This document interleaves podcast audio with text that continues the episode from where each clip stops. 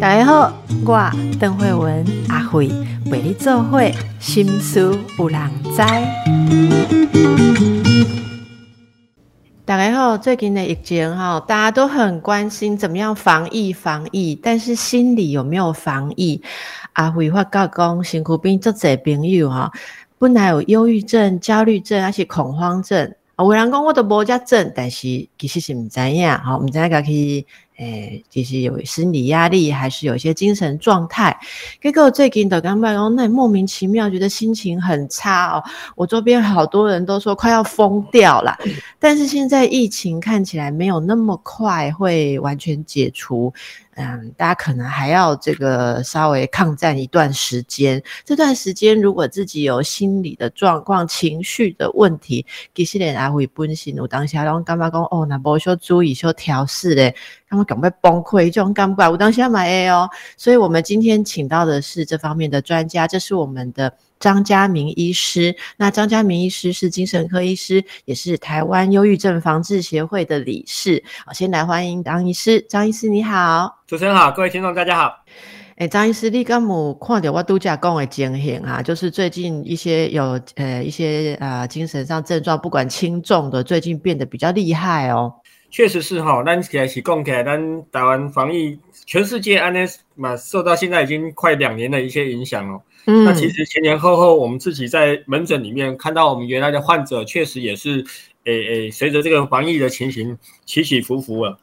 那去年其实很多时候，其实听到他们抱怨都是，诶，这个隔离哈，隔离到快要疯了。嗯，啊，今年是增加这种疫情的不安感，其实也确实看到这样的感觉是普遍存在。您可以说一下哦，疫情的不安感，因为有时候哦没有说出来，其实大家也不知道说在不安什么。像我分享一个，我觉得呃像是有人哦，昨天有一个新闻说，呃他几乎都不敢出去呃吃饭或是社交活动，那在家里面非常小心，每天回家都全身衣服脱掉，然后都洗得很干净，喷得很干净哈，但是。总是还是要去上班嘛，好像先生还是要工作。结果后来他的孩子也是呃发烧起来，他就觉得非常的崩溃。其实，在这种压力下，整天好像在对抗。像以我的个性而言，这种焦虑我就会很受影响。那张医师可以跟大家谈一谈啊，我们可以注意到有哪些日常哦，现在日常的情况是会影响我们的这个情绪的呢？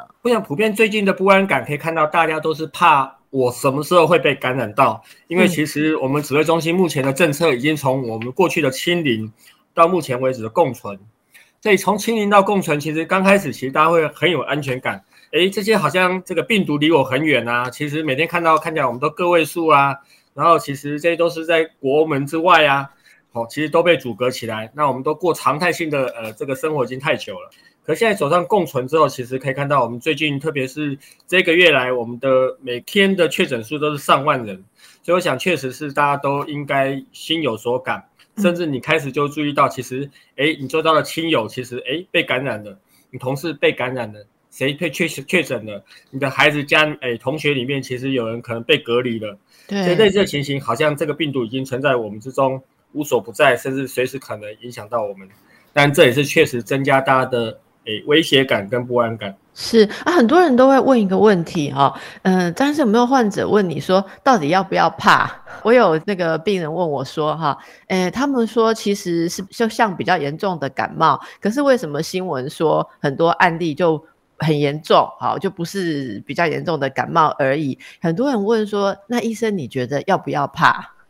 我觉得这种害怕是存在的，而且是适当的害怕，不见得是不好的。当然，可是过度的，我们所以他恐惧啊，甚至可能好像日子都过不下去啊，觉得说啊，这个完蛋了，或者什么什么政府怎么这个样子，这些让这些不安的情绪，甚至过度的笼罩我们，而让我们好像什么事情都没有办法做。我觉得这没有必要了。嗯，呃，在心理学上，我们大家讲这个不安恐惧，呃，一个部分言，其实当过度强烈的时候，代表说你把这个东西太过高估了。危险有那么高估吗？欧米孔事实上并没有那么严重，相较于之前的德尔塔或什么的，其实它的致死率没有那么高，它算是比较轻的病毒。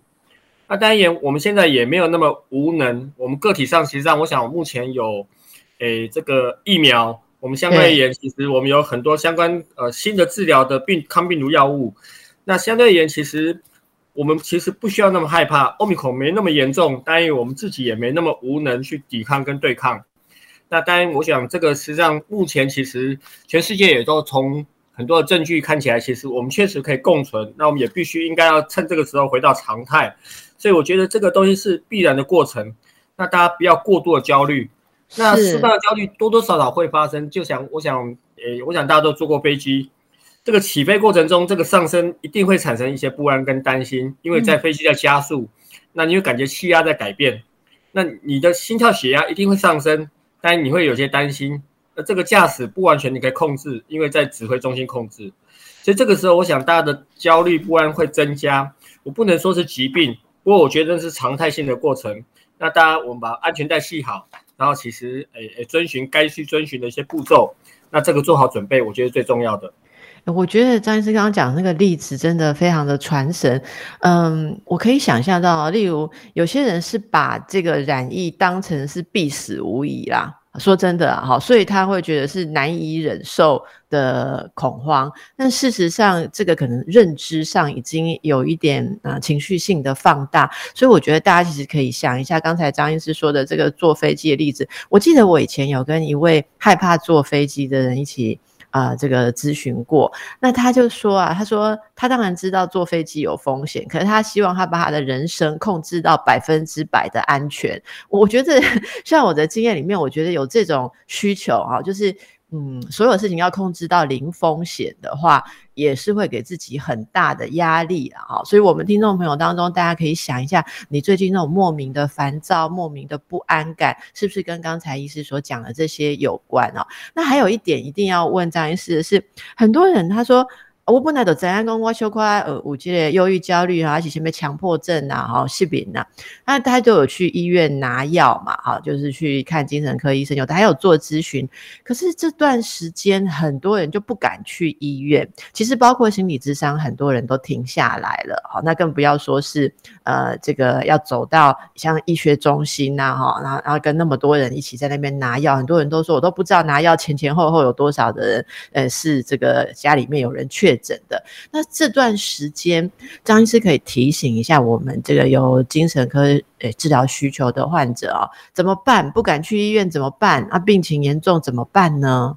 确实，我想这样的一个不安感目前是普遍存在，那一般大众也会受一些影响，更何况我们本来就有一些焦虑、失眠或是担心呃倾向的一些患者，那最近确实在增加这样的一个呃严重性。那不过我还是这边要提醒大家，其实请大家不要忽略自己原来的一些身心状况。假设你本来就有在吃一些慢性疾病的药物啦，不管是高血压、糖尿病，甚至可能焦虑、恐慌的药物，最近请不要中断，请尽可能的维持。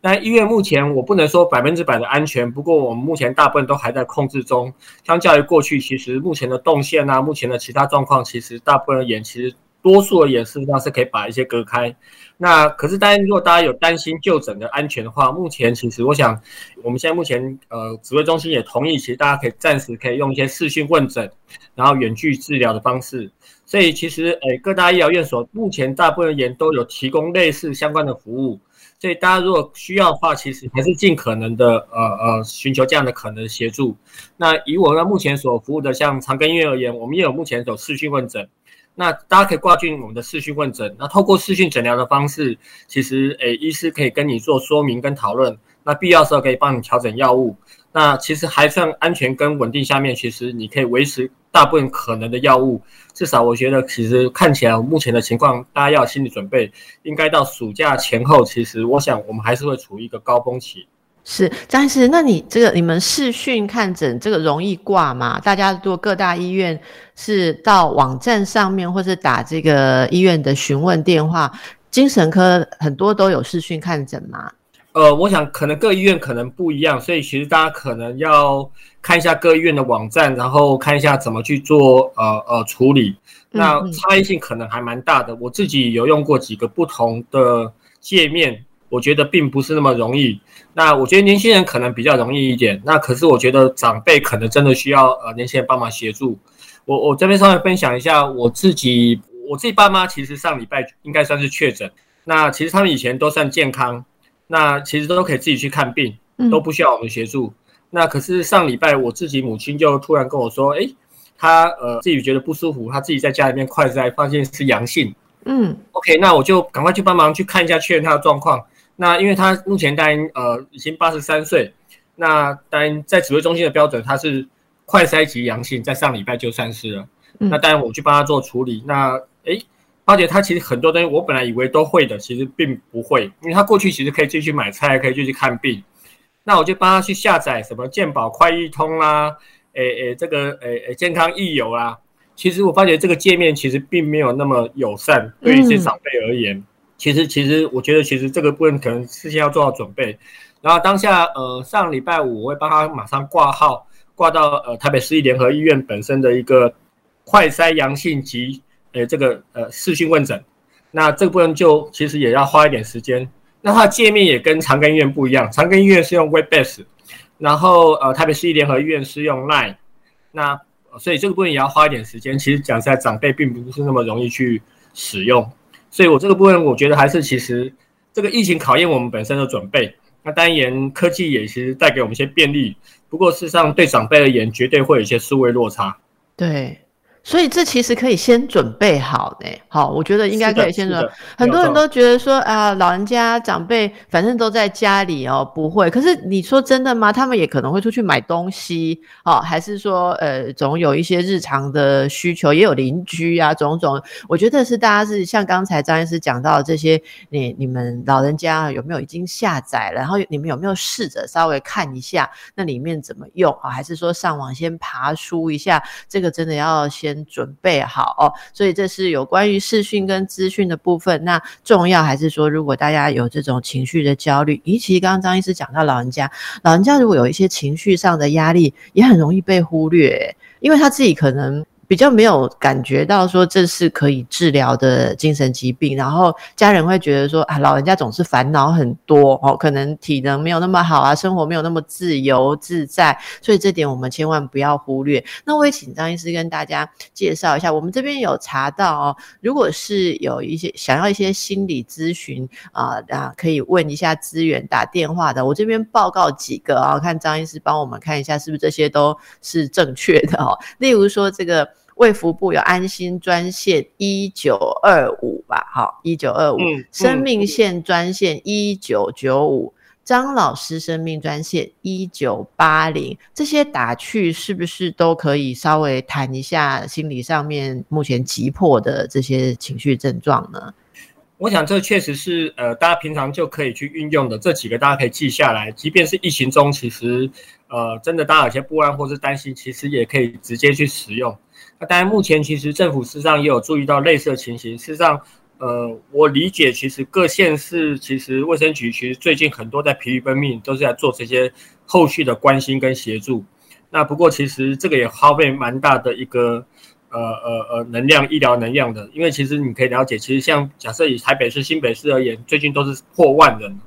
所以每天可能要去关心跟协助跟呃说明的这些可能确诊个案，其实已经人数非常非常的多。那所以这个部分言，其实我觉得我们自己自助，然后其实也寻求协助都很重要。所以最近的一些呃相关的讯息，大家也适当的做关心，单言呃不要乱了，没有错。其实有很多东西正在更新跟改变。是，但是打这些电话哦，像这个卫福部啊、生命线啊，哈，这些打去呀，可以聊什么？呃，平常的时候，其实大家有一些不安，就其实就可以去做一些简单的一些咨询啊。倾诉啊，或些寻求可能一些呃协助。那我理解，其实大家其实第一个你不了解自己有没有情绪精神的问题，但可是你有这样的需求跟需要找人聊聊，其实你可以去使用。第二个部分而言，其实我理解，其实讲实在有很多人可能担心自己有问题，呃，可是又怕别人知道。其实这些专线基本上也是一个免费跟匿名，其实这样的作用。我觉得这初步的一些协助其实是 OK 的。所以这里面会有一些受过嗯心理会谈训练的啦，好，不一定是到心理师，呃，或是特别像医师，可是他们都有受过训练哈。那大家打去不是要问说我的防疫物资包什么时候到哈，而是你可以去告诉他说，其实我觉得这个情绪快要不行了哈，甚至我很害怕啊。那其实有一个初步的协助，大家可以好好的运用。那特别我还是要提醒，如果你在这个焦虑、忧郁啊，或身体疾病方面有在用药，长期要用药的，就不要随便让治疗中断了哈。可能疫情没有到你家，但是你自己呃这个原本的疾病啊，反而会造成更大的问题。其实这个国外很多的数据都显示了，在疫情当中受到损害的不一定是受到这一支病毒的损害啊。我们特别提醒大家关心自己的心情，关心自己的心理健康。今天我们访问的是张家明医师啊，张家明医师目前也是台湾忧郁症防治协会的理事。呃，刚刚说到最近有很多人因为疫情搞得精神不安啊，大家怎么样去注意？也有一些咨询，像是医院的，你本来看的医医生的医院可能有远距啊，呃，这个视讯看诊的服务，还有一些其他的心理咨询专线啊。那我也补充一下，如果大家是做心理治疗的，也不要随意的就取消或是停止，可以跟你的治疗师讨论一下，怎么样去延续啊？大家可以用很多方法。去克服，那家人之间也真的要去互相关心，特别是本来没有诊断过哦，这个忧郁、焦虑。精神疾患的没有诊断过的，很可能最近发起来，但是就没有那么积极去看医生，然后这些都很可能造成一些后续的一些风险。那我想分享两个例子来请教张医师哦。那个站在第一线的医护也确诊很多，你知道吗？那像我的同学哈，我的同学，像我昨天脸书就看到他说他那个被迫在外流浪，哎，然后就他就至于。自己就是娱乐自己，说这个就是看完整嘛哦，因为他在高风险的科别，就是看完整啊，他 被规定可能就是不要马上哈回家，或者说等小孩就是可能已经送到爷爷奶奶家啦，然后就睡觉了啊，他他才可以回家这样。其实医务人员压力非常的大，那我们最近就看到说有一名带着呃女儿，他的女儿三岁哈。呃，可能就是有没有染疫，我不知道，但是发高烧啦，去急诊，就等待期间女儿呕吐了哈，你可以想象这个父亲有多害怕，因为最近不是有很多小孩子染疫脑炎的讯息，他就是对这个护理师大声咆哮了哈，然后让护理师觉得非常的害怕，因为这个爸爸竟然还说你们怎么那么慢，没有处理，万一怎么样，要叫人来这样子哈。那女童看诊结束之后，这个护理师就。会啼痛哭啊，这种无助感啊。那我我想请教一下张医师，你在大型的医院工作嘛？现在医护下了班还是人，或者说还在上班的时候，他也还是人呐？可能都还会接到家里面小孩、大人怎么样的电话。医护现在的心理状况怎么样？呃，谢谢郑医师的关心。确实，我想，呃，医疗人员也是人啊。其实我们本身是有医疗的职责，可是我们本身也有家人。跟其实相关的一些呃不同的生命角色，那我自己在医院里面工作，其实这段时间医疗人员的压力确实也跟过往比较起来是比较大的。呃，我想大家可以想象，其实如果你要照顾这些确诊个案，你本身每天上班其实要穿着防护衣，然后其实在中间其实可能都不方便穿脱，那照顾他，同时也要担心自己会被他感染，所以这是另外一种不同的压力。那当然也要担心自己会不会传染给自己的家人。那呃，不过我觉得其实这次的压力跟相较于二零零三年，呃，我在 SARS 那个时候的压力事实上是比较不一样的。SARS 时候我们真的不晓得怎么去处理跟防护，SARS 的时候致命性比较高，SARS 时候其实没有相关这么多准备，然后其实很多很多其他相关的各种的标签跟压力跟现在是不同的。而就我所说的，其实现在我们有。诶，疫苗，我们现在有很多的防护装备，然后其实我们很多相关的呃呃，从中央到地方，我觉得这个感觉实际上跟对二零三年 SARS 是不同的。嗯嗯，我还是要强调，其实我们真的是要防病毒没有错，可是我们要防人心的不安呢。其实病毒本身自己不会走，可是是我们的担心跟不安造成我们可能过度的担心跟害怕，而造成更多一些影响。呃，其实受到心理影响的是多于真的受到病毒感染所影响的人。那医疗人在这一次的情况，目前确实就刚刚跟你所说的，其实我们陆续有些人确诊，然后隔离，然后没有办法呃看诊，然后必须要递补，或是要说一些呃互相分担工作。不过目前其实还在可接受的范围。那当然我们也希望说这个东西其实不要过久，因为毕竟其实我们目前的还在可接受范围内，可是还是适当的要轮替跟休息。那这样的情况，在医疗人员在目前其实大部分还是轻症，没有像二零零三年 SARS 的时候，甚至我们有医疗人员因为这样子的殉职哈。对，我觉得那个压力感觉是真的完全不同的。是，那还是请大家其实诶不要过度的歧视跟排斥周遭，不管是医疗人员也好，或是确诊的家属或朋友也好。那当然，病毒是我们共同的敌人，那不是受病毒所感染的。当然，没有人希望感染给别人，也不希望自己受感染。对，其实大家真的这个害怕，就会造成彼此的一些呃分化跟攻击啦。哈。其实我们完全能够了解父母带着孩子到急诊，现在是多么的担忧啊！可是这个无力感，大家其实是一起在承担，医护人员也是尽力的，他们也是在承担。当然，没有人会故意说，呃，就是不管你的孩子，不管你家带来的病人哈。可是这个其实互相攻击，反映的是你内在对于这个疾病的无力。感好，那大家其实应该要合作，特别也要呼吁一下。张医师刚刚讲，我才想起来，你知道我有一些医护的朋友啊，他说。回家的时候，在社区里面啊，就有点觉得好像拍谁拍谁，因为有一些社区啊，人家会传说，哎，几楼几户是在哪一个医院的医生呢？好，哇，他都是看那种病人的怎样怎样，所以他的小孩就又回来就说，哎，压力很大。那个在那个社区门口听到人家在讲说，我们家说我们家妈妈哈是在哪一家医院上班，我们家很危险哦，好要离我们远一点，这样子就觉得很难过。哦，那这个都是大家其实。我们很需要医疗人员，可是我们知道在第一线上是不是可以用我们自己来给一些鼓励跟支持哦？那这个忧郁症防治协会其实这两年来疫情当中都给我们很多的资讯，而且我觉得也。呃，对这个政府做了很多的资源的提醒跟建言，所以我觉得这一次的防疫可以感觉到各个环节，包括政府发出来给民众的讯息里面都有想到心理这个部分啊。那张医师也做过很多的呼吁，我们是不是再来跟大家提醒一下？呃，疫情当中如何保持自己身心的稳定？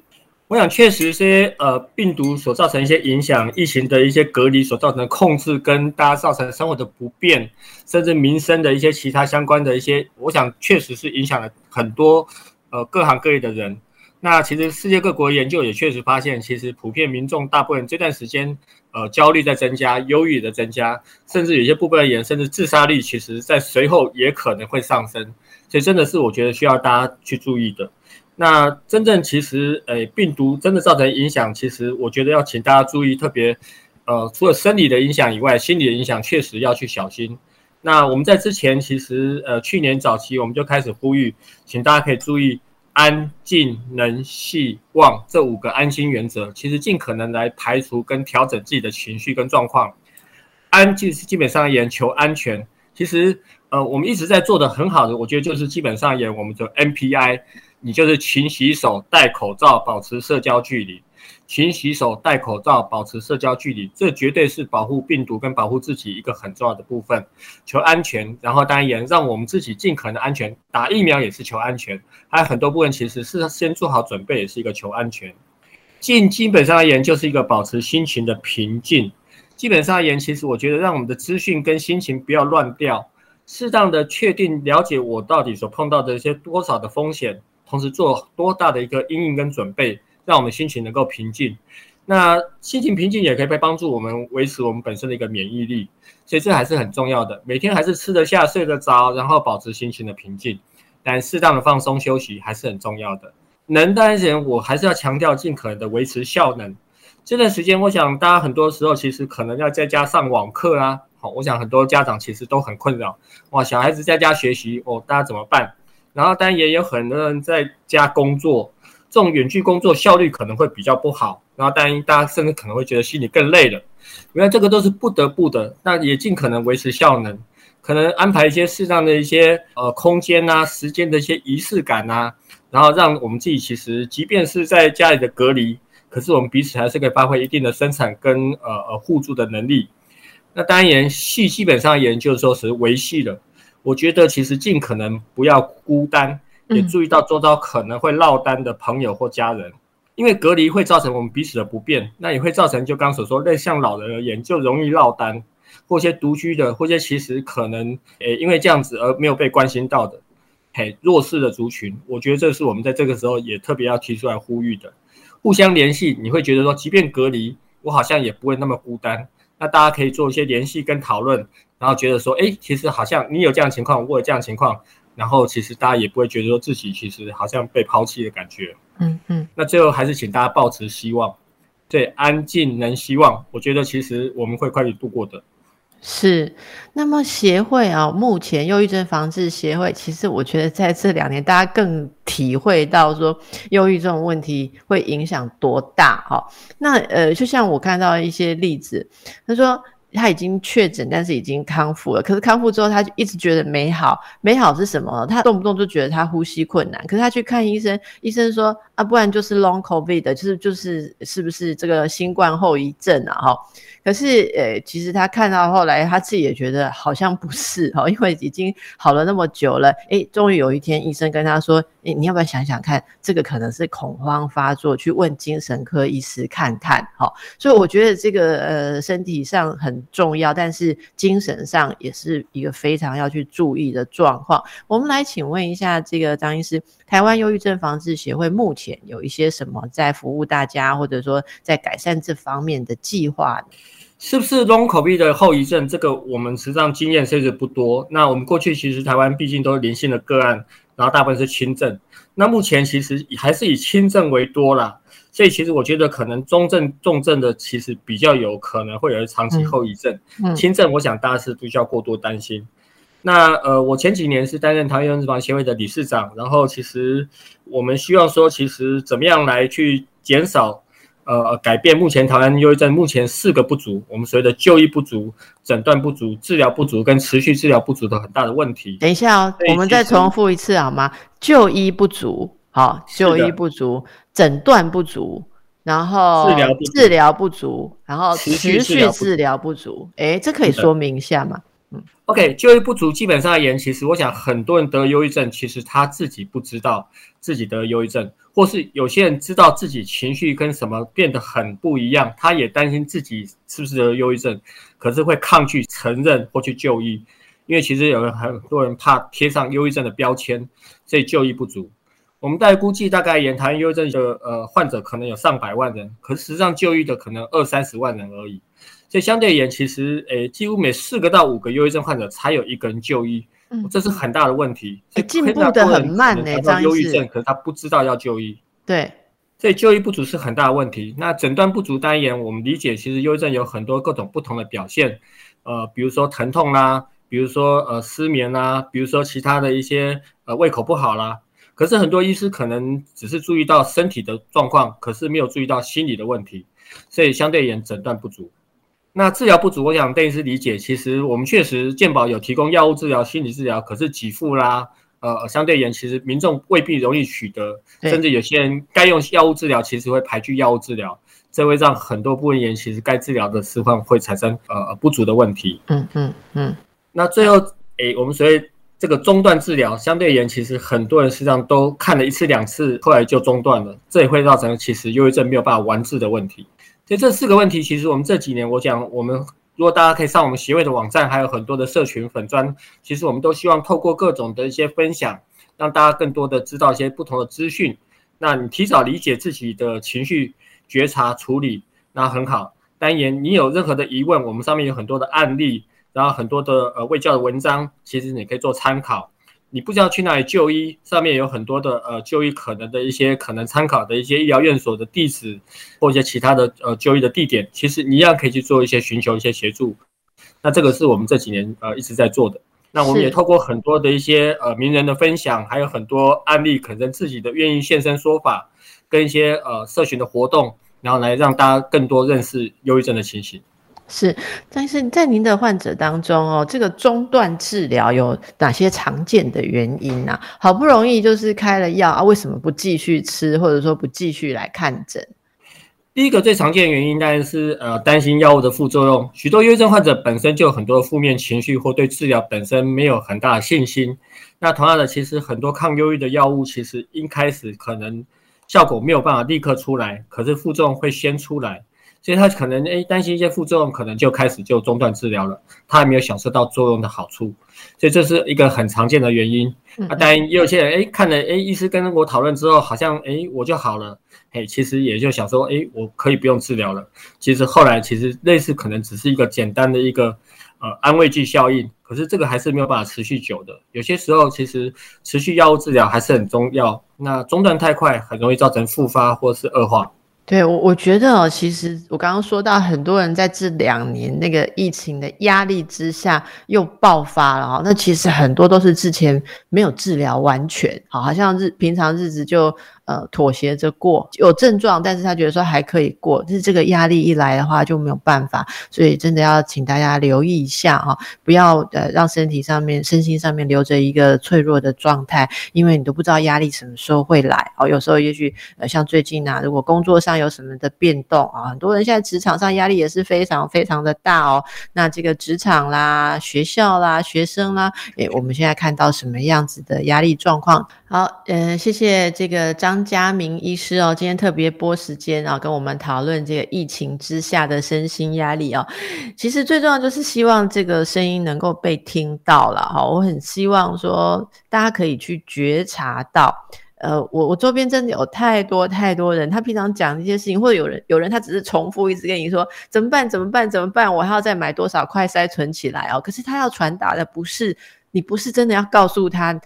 怎么样存最多的快筛？它其实在流露一种讯息，是说我好怕，我好怕。好，那这个状况，大家怎么样去互相照顾？我已经知道很多的家人互相之间角色分化，例如一个负责紧张，一个负责骂人，骂他说神经啊，你要不要搞得大家很紧张？其实不是他搞的，他只是对紧张很敏感，然后再把它放大陈述。我给大家一个数据啊，呃，有研究显示。美国从二零一九年啊，这个全国的离婚率是百分之十到十四啊，各个地方有一点差距。但是二零二一年新的统计，去年他们竟然有升到百分之三十四的离婚率，所以包括社会学家、医学专家就看到说，哦，疫情。带来生活的改变，还有压力的改变，对夫妻关系有很多很多的挑战。所以，如果您家里啊，也因为大家这个生活方面的改变，特别是这个舒压的管道减少。好，那就摩擦变多，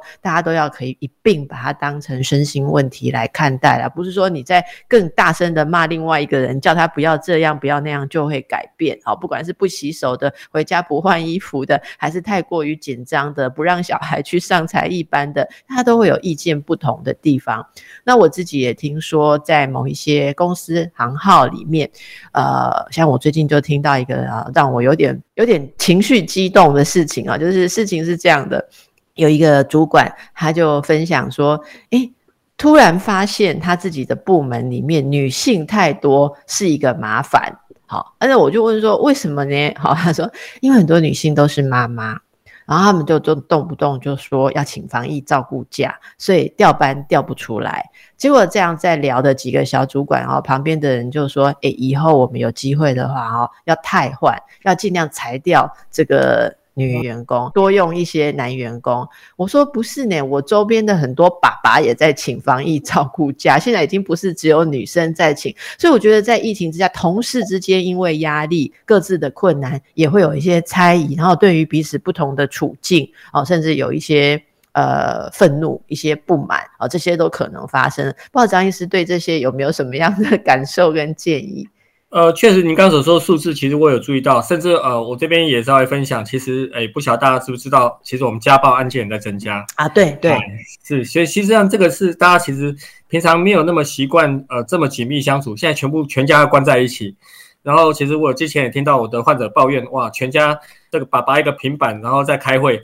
然后妈妈一个平板，然后要上网课，然后弟弟一个平板，然后要跟学校那个，然后哎，其实这些东西其实都不是那么容易。嗯，那那其实过去其实每天都是上班，然后回家，大家的相处其实几个小时，并没有那么呃容易，其实摩擦跟冲突。现在其实好像你会侵犯到我，我会侵犯到你。对，哎，你在哎怎么不去煮饭呢？哎，你怎么不去上课啊？哎哎，其实你好像觉得自己都没有下班的感觉。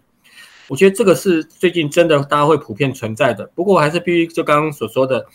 病毒还是我们共同的敌人。我们还是一家人，我们还是同个公司的，然后我们还是应该要互相的体谅彼此跟支持，那这个才能够帮助我们去度过。那防疫造成我们的新生活的改变，这个生活已经可能是回不去了，未来还是会有更多的可能类似的在家工作、远距上班，或是类似视讯诊疗跟开会的可能情形。那我们提早面对，那我们赶快做好其实相关的一些处理，我相信会过去的。是，听众朋友，如果有这方面的问题、细节的问题哈，例如说家人因为什么样的事情吵架啊，也很欢迎您给我们留言，在我们的节目啊 YouTube 管道或者是我们的粉砖，呃，这个新书狼在有粉砖啊，如果还没有订阅，请帮我们订阅一下。我们有 Podcast，其实你们留的问题啊，这个阿辉就会帮大家找专家来给大家解答，好不好？我可以解答的就解答哦。那其实还有一个状况哦。孩子们，好，就是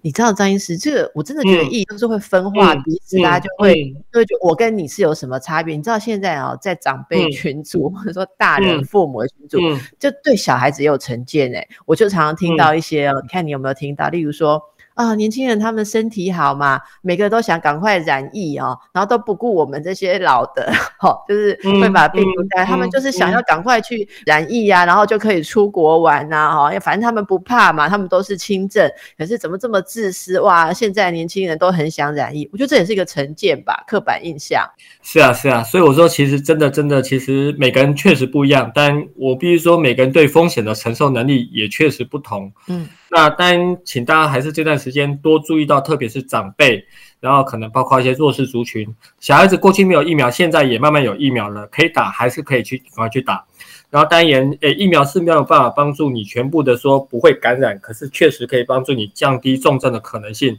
对。那假设家里面真的还是有些长辈没有打疫苗的，呃，过去其实还是有一定的比例，真的这段时间还是请大家多注意跟协助。是我们在这种状况之下，每个人都很想自保哈。那嗯，难免就是自己想要怎么样，这个意志会比较强。我们怎么样尽量自我提醒，做到互相尊重呢？我先分享一个例子啊，我的小孩的老师啦，哈，有一天这个我的小孩写这个日记，哈。他就写说，呃，那个我听爸爸妈妈说，哈，疫情的时候尽量少去公共场所。可是为什么还是有人？小孩就说，为什么有人还是啪啪走 这样子？哈，呃，就是说啪啪走啊，还是会去聚餐啊，哈，或是呃去哪里啊？哈，这样子，呃，就是真是就是你小孩很单纯嘛，年纪很小，就说啊，这样子真的很不好哈，大家都应该要小心防疫。然后我就看了老师的评语之后，其实我觉得。老师真好，老师真是令人感动。老师在后面的评语说：“你的想法很好，但是每个人有他不同的需要，那因此情下学会。”尊重每个人不同的做法，做好自己该做的是最重要的。他就做了一个提醒，所以当我做家长，我看到说，哎，我会注意到说啊，小孩现在有这样的想法，我也赶快来呃辅导他，跟他讨论。我就跟他讨论说，那你觉得为什么有人还是会出去吃饭？也许他他自己没有办法开火，或者说他非常的忙碌或者很累，还是说他觉得他需要去舒压一下？真的不去舒压会先先崩溃哈？哎，小孩就打开了很多不一样的想法，就像。像我觉得，呃，我们这位老师他就是很能够注意到这些，所以包括他们，呃，如果有人确诊之后。呃，恢复去上学哦。就我的观察，小朋友都跟他还是抢着玩哦，并没有像之前那个我们最近的讯息说，有一个小孩写一个纸条说就已经阴性了，大家还是排挤我，这样看得好心痛。所以我觉得大家对于孩子，是不是我们也可以多做一点呃协助跟启发呢？所以我想，可能这样的情况不只属于在校园呐，其实诶，很多公司行号或者其他上面，呃，也可能会类似情形。真的，真的，请大家不要去排斥确诊者，也不要去给他们过度推标签。当然，今天呃呃，你被别人染疫，但你明天也可能染疫给别人。那当然，病毒才是我们共同的敌人。是。那么，呃，大家如果说周边有这样子的情况啊，真的互相提醒一下，然后也觉得大家在网络上，我希望看到的也是说，像刚刚张医师刚刚讲的，病毒是共同的敌人哦，也有很多人啊，不管是因为选举 到了哦，还是因为政治的因素，其实是看到机会就会谩骂了。好，那这个到底谩骂内容有没有建设性？我们在看新闻的时候，之前也提醒过大家要做适度的区别，因为很多的攻击跟呃那种恶意的情绪也会干扰我们的身心状态哦。你如果常常看呃这个意见不同的人呃在这个新闻啊网络上面互相攻击，说什么我们现在的防疫完蛋啊，做得很烂啊哦。你也会很没有安全感啊，你自己的精神状态也不会好哦，所以这些是今天特别要传递给大家的讯息哦。那么这个谢谢张医师今天很多的分享，所以张医师现在都还是持续看诊这样子。是我们尽可能还在呃维持正常的生活，但也目前还没有确诊，还不过其实都做好准备，我觉得最重要的。那张医师你个人。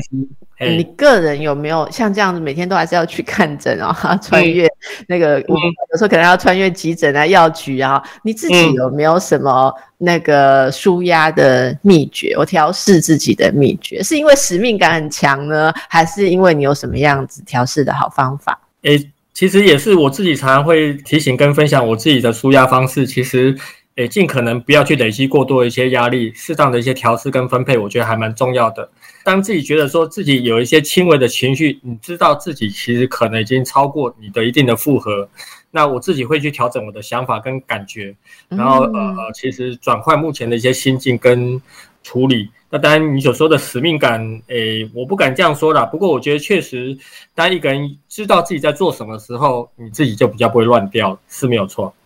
是。那当然还是请大家，其实在这段疫情中，其实多注意自己的身心状况。呃，吃得下，睡得着，然后单言，诶，笑得出来，单言，重点其实关心我们周遭可能被忽略的人。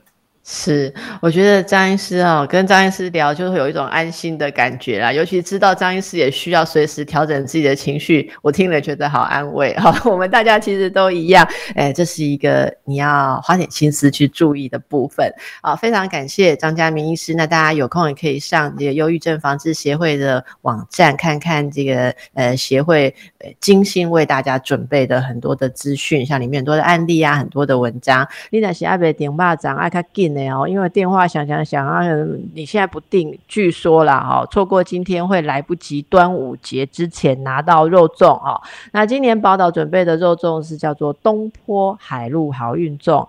一份是这样子，很简单，告诉你一千块有找哦，九百九十元一组。总共是八颗好运粽，还送什么呢？上你两包素心汤啦，因为像我假巴掌哦，巴都会肚肚，我也不会四神汤，好不好？赶快打电话哦，零八零零五五一九零零零八零零五五一九零零，订购到今天而已哦，今天哦，好，那这个电话告诉大家了啦，好，详细的详情可以跟我们联络。好，八颗好运粽加两包四神汤，外面涨价，我们是降价。好的，今天谢谢张医师接受我们的采访，也祝福大家。